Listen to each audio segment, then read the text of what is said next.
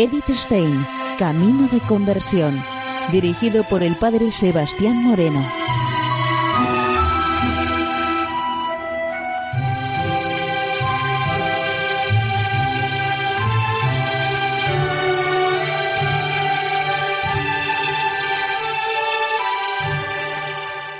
Muy buenos días, nos de Dios. Seguimos conociendo a Edith Stein, Camino de Conversión. Y en esta emisión de hoy vamos a seguir con el programa anterior en donde estamos viendo este escrito denominado Amor con Amor.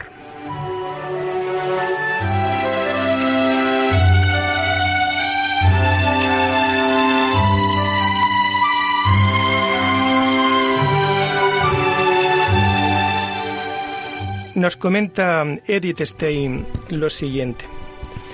Después de volver a la casa paterna de Ávila, se agravó el estado de la enferma de tal modo que se perdió toda esperanza de mejoría. Cuatro días enteros estuvo sin conocimiento. La noticia de su muerte se corrió por toda la ciudad.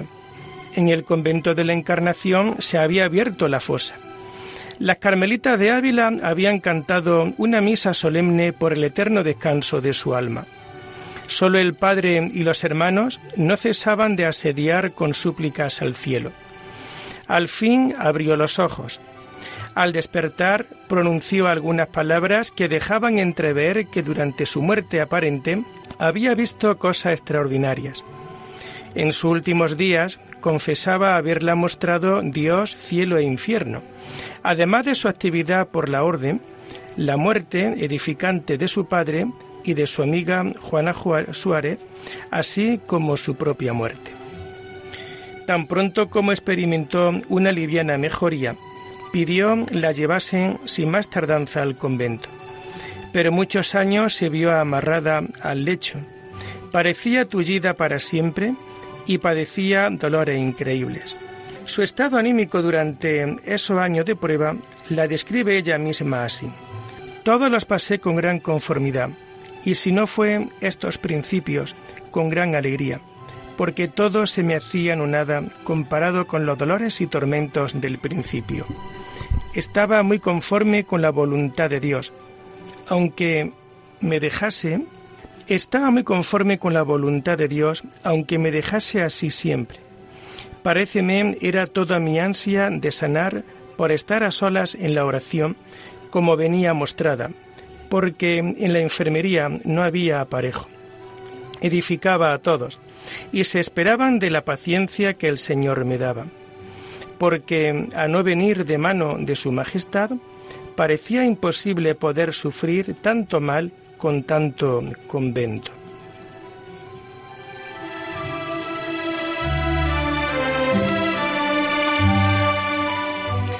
Gran cosa fue haberme hecho la merced en la oración que me había hecho, que ésta me hacía entender qué cosa era amarle, porque de aquel tiempo vi nuevas en mí estas virtudes, aunque no fuertes. No tratar mal de nadie, por poco que fuese, sino lo ordinario, para excusar toda murmuración porque traía muy delante como no había de querer ni decir de otra persona lo que no quería dijese de mí. Tomaba en harto extremo para las ocasiones que había, aunque no tan perfectamente, que algunas veces cuando me las daban grandes, en algo no quebrase. Mas lo continuo era esto. Y así a las que estaban conmigo y me trataban, persuadía tanto en esto que se quedaron en costumbre vínose a entender que a donde yo estaban tenían segura las espaldas, y en esto estaban con las que yo tenía amistad y deudo.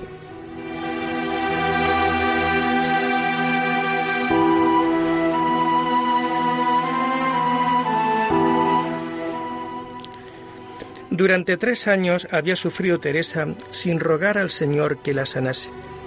No sabemos por qué después cambió de idea. Ella cuenta solamente que se decidió a suplicar al cielo que pusiese término a su enfermedad. A este fin hizo celebrar una misa y se encomendó a quien durante toda su vida guardaba una confianza sin límites y quien por su celo recobró una veneración floreciente. Que no sé cómo puede pensar en la Reina de los Ángeles en el tiempo que tanto pasó con el niño Jesús, que no den gracias a San José por lo bien que les ayudó en ellos. A él le atribuye su salud completa. Vi claro que así de esta necesidad como de otras mayores de honra y pérdida de alma, este Padre y Señor mío me sacó con más bien que yo le sabía pedir. Paréceme a algunos años que cada año en su día le pido una cosa y siempre la veo cumplida. Pues él hizo como quien es hacer de manera que pudiese levantarme y andar y no estar tullida. Sin duda, el heroico corazón de Teresa estaba decidido a gastar la vida que nuevamente le había sido regalada en servicio de su amado Señor. No podía imaginarse que la salud podía conllevar sus peligros y que al abandonar la soledad de la enfermería perdería nuevamente todo lo alcanzado durante mucho tiempo. Por esto, me parece a mí, me hizo harto daño no estar en monasterio encerrado, porque la libertad que las que eran buenas podía tener con bondad, para mí, que soy ruin, hubiérame cierto llevado al infierno, si con tantos remedios y medio del Señor, con muy particulares mercedes suyas, no me hubiera sacado de este peligro. Era natural que los familiares y las amigas saludasen con júbilo a la que había vuelto a la vida, que la llamasen continuamente al locutorio, que su amabilidad, su espíritu vivaz y su extraordinario don de conversación embelesaran a cuantos la visitaban y los encantase. Todos los estudios dan como cierto que el trato de Teresa con extraños que, con mirada retrospectiva, ella misma prueba con amargo arrepentimiento, era un trato limpio y no una recaída en vanidades humanas. Ese trato ejercía en los visitantes un efecto saludable y de nada habla con ellos con tanto entusiasmo como de cosas divinas. Sin embargo, su arrepentimiento es sincero. El trato con personas la distraía del trato con Dios. Perdió el gusto por la oración y una vez perdido ese gusto se consideraba indigna de tal gracia. Este fue el más terrible engaño, de parecer humildad, que comencé a temer de tener oración, de verme tan perdida, y parecíame era mejor andar como los muchos y rezar lo que estaba obligada y vocalmente, que no tener oración mental y tanto trato con Dios la que merecía estar con los demonios y que engañaba a la gente. A la demás hermana del convento daba Teresa en aquel entonces la impresión la impresión de una monja cabal. Como me veían tan moza y en tantas ocasiones y apartarme muchas veces a soledad a rezar y leer, mucho hablar de Dios, amiga de hacer pintar su imagen en muchas partes y de tener oratorio y procurar en él cosas que hiciesen devoción, no decir mal. Todo esto sucedía, no de advertencia fingiendo cristiandad, porque en esto de hipocresía y vanagloria a Dios jamás me acuerdo haberle ofendido que yo entienda, que en viniéndome primer movimiento me daba tanta pena que el demonio iba con pérdida y yo quedaba con ganancia. Pero el Señor esperaba de ella mucho más. Estando con una persona, bien al principio de conocerla, quiso el Señor darme a entender que no me convenían aquellas amistades, y avisarme y darme luz en tan gran ceguedad. Representóseme Cristo delante con mucho rigor, dándome a entender lo que aquello le pesaba. Vile con los ojos del alma más claramente que los pudiera ver con los del cuerpo, y quedóme tan imprimido que esto más de 26 años y me parece lo tengo presente. Yo quedé muy espantada y turbada y no quería ver más y con quién estaba. Hízome mucho daño no saber yo que era posible ver nada si no era con los ojos del cuerpo. Y el demonio que me ayudó a que lo creyese así y hacerme entender era imposible y que se me había antojado y que podía ser el demonio, puesto que siempre me quedaba en parecerme era Dios y no era antojo. Mas como no era a mi gusto, yo me hacía a mí misma desmentir. No lo sé tratar con nadie, asegurándome que no era mal ver persona semejante, ni perdía honra. Antes que la ganaba, torné a la misma conversación. El más duro reproche de su conducta era el comportamiento de su padre, que se había dejado guiar precisamente por su propia hija en el camino interior de la oración, permaneciendo fiel hasta el fin. El natural sincero de Teresa no podía soportar que su padre viviera en el engaño de que también ella seguía fiel el mismo camino. Díjele que ya yo no tenía oración, aunque no la causa. Púsele mis enfermedades por inconveniente, que aunque sané de aquella tan grave, siempre hasta ahora las he tenido y tengo bien grandes. Díjele, porque mejor lo creyese, que bien veía yo que para esto no había disculpa, que harto hacía en poder servir el coro, y aunque tampoco era causa bastante para dejar cosa que no son menester fuerzas corporales para ella, sino solo amar y costumbre. Mas él, con la opinión que tenía de mí y el amor que me tenía, todo me lo creyó. Antes me hubo lástima. Mas como él estaba ya en tan subido estado, no estaba después tanto conmigo, sino como me había visto, íbase que decían era tiempo perdido. Como yo le gastaba en otras vanidades, dábaseme poco. Al menos un año, si no más, vivió así Teresa. En modo alguno se sentía satisfecha. Continuamente la asaltaban inquietudes de espíritu, pero siempre se retraía por una mal entendida humildad. Pasé así muchos años que ahora me espanto ¿Qué sujeto bastó a sufrir que no dejase lo uno o lo otro? Bien sé que dejar la oración no era ya en mi mano, porque me tenía con las suyas el que me quería para hacerme mayores mercedes.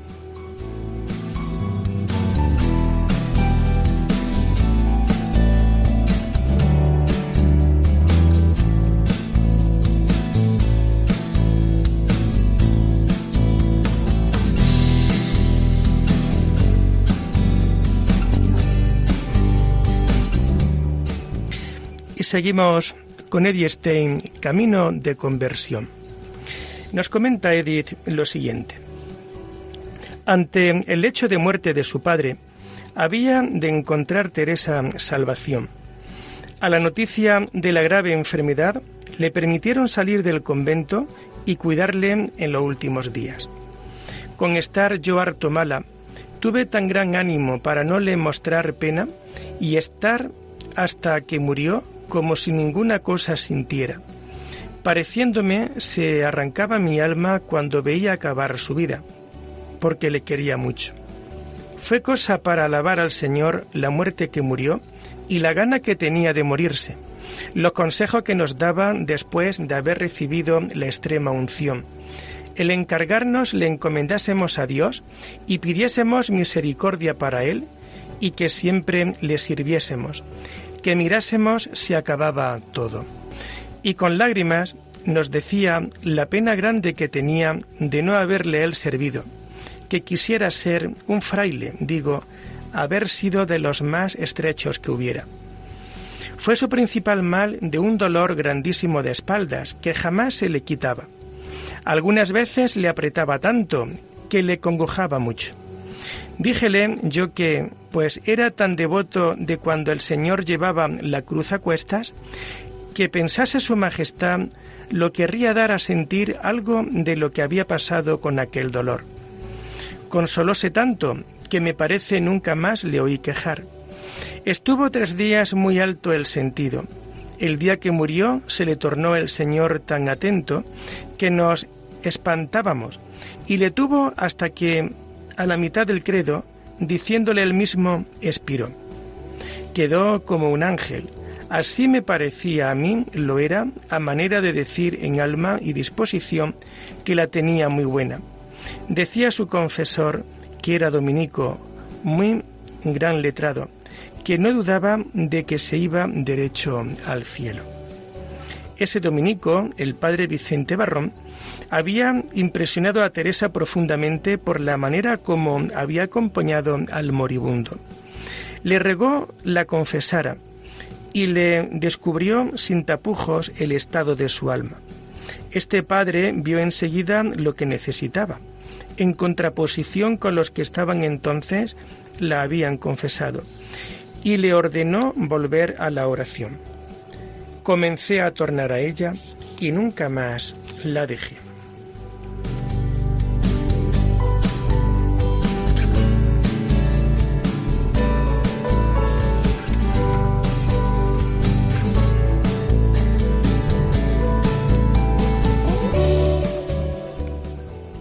Pero cuando no consiguió por eso la paz imperturbable, sino al cabo de muchos años, después de una lucha espiritual a vida o muerte. Pasaba una vida trabajosísima, porque en la oración entendía más mis faltas. Por una parte me llamaba Dios, por otra yo seguía el mundo. Oh Señor de mi alma, ¿Cómo podré encarecer las mercedes que en estos años me hicisteis? ¿Y cómo en el tiempo en que yo más ofendía, en breve me disponías con grandísimo arrepentimiento para que ayudase a vuestros regalos y mercedes? A la verdad tomabais, rey mío, el más delicado y penoso castigo por medio que para mí podía ser, como quien bien entendía lo que me había de ser más penoso con regalos grandes, castigabais mis delitos. Era más penoso para mi condición recibir mercedes cuando había caído en grandes culpas que recibir castigo, porque lo postrero veía lo merecía, y parecía me pagaba algo de mis pecados, aunque todo era poco según ellos eran muchos, mas verme recibir nuevas mercedes, pagando tan mal las recibidas, es un género de tormento para mí terrible y creo para todos los que tuvieran algún conocimiento o amor de Dios. Se trataba de un proceso ordinario de la vida interior. Según lo describe la mayoría de las almas privilegiadas, que Dios las atrae hacia sí, generalmente haciéndolas gustar su presencia con alegrías sobrenaturales, para luego someter a prueba su fidelidad, retirando esas alegrías y dejarlas agostarse en sequedad. Y muy muchas veces, algunos años, tenía más cuenta con desear que acabase la hora que tenía por mí de estar y escuchar cuando daba el reloj, que no en otras cosas buenas. Y hartas veces no sé qué penitencia grave se me pusiera delante que no la acometería de mejor gana que recogerme a tener oración. Y es cierto que era tan incomportable la fuerza que el demonio me hacía, o mi ruin costumbre que no fuese a la oración, y la tristeza que me daba en entrando en el oratorio, que era menester ayudarme de todo mi ánimo para forzarme, y en fin me ayudaba el Señor. Y después que me había hecho esta fuerza, me hallaba con más quietud y regalo que algunas veces me tenía deseo de rezar.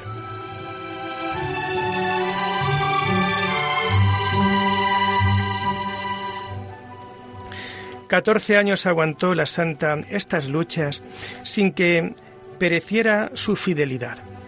La Semana Santa de 1555 le trajo la hora de la salvación. Acaecióme que entrando un día en el oratorio, vi una imagen que habían traído allí a guardar que se había buscado para cierta fiesta que se hacía en casa. Era de Cristo muy llegado y tan devota que mirándola toda me turbó de verle tal, porque representaba bien lo que pasó por nosotros. Que el corazón me parece que se me partía. Arrojéme cabe él con grandísimo derramamiento de lágrimas, suplicándole me fortaleciese ya de una vez para no ofenderle. Era yo muy devota de la gloriosa Magdalena y muy muchas veces pensaba en su conversión y encomendábame a aquesta gloriosa santa para que me alcanzase perdón. Estaba ya muy desconfiada de mí y ponía toda mi confianza en Dios. Paréceme, le dije entonces, que no me había de levantar de allí hasta que hiciesen lo que suplicaba. Creo cierto me aprovechó, porque fui mejorando mucho desde entonces.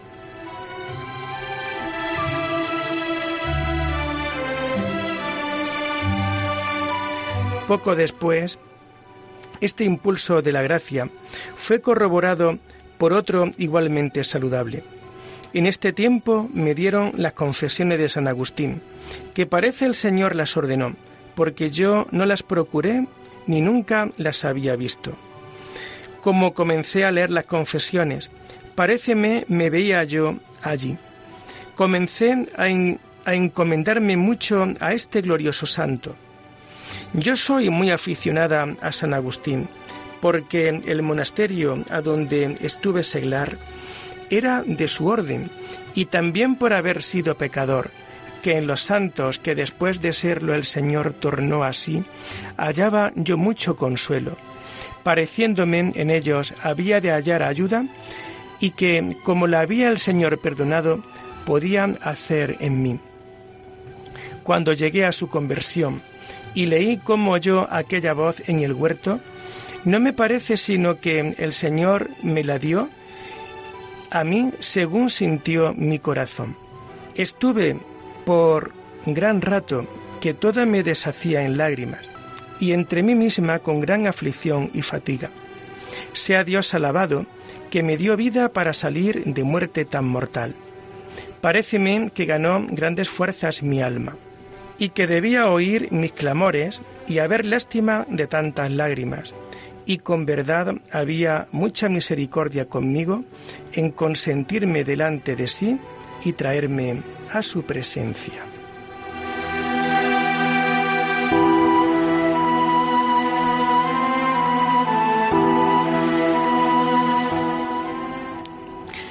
Y lo dejamos aquí por hoy, invitándoles a seguir profundizando en la vida y en el mensaje de Edith Stein. Hasta la próxima semana muy buenos días en el Señor.